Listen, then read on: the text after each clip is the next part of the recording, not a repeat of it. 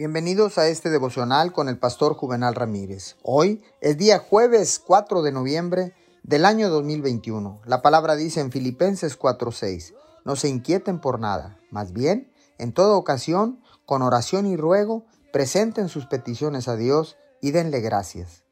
Una cosa es saber que no debemos preocuparnos, pero otra muy diferente es realmente dejar de hacerlo. Una de las cosas que le ayudarán a dejar de preocuparse es darse cuenta de lo completamente inútil que es. Déjeme hacerle algunas preguntas. ¿Cuántos problemas ha resuelto preocupándose? ¿Cuánto tiempo ha pasado preocupándose por cosas que nunca han llegado a su vida? ¿Alguna vez la preocupación ha añadido algo de paz, de gozo o de energía a su vida?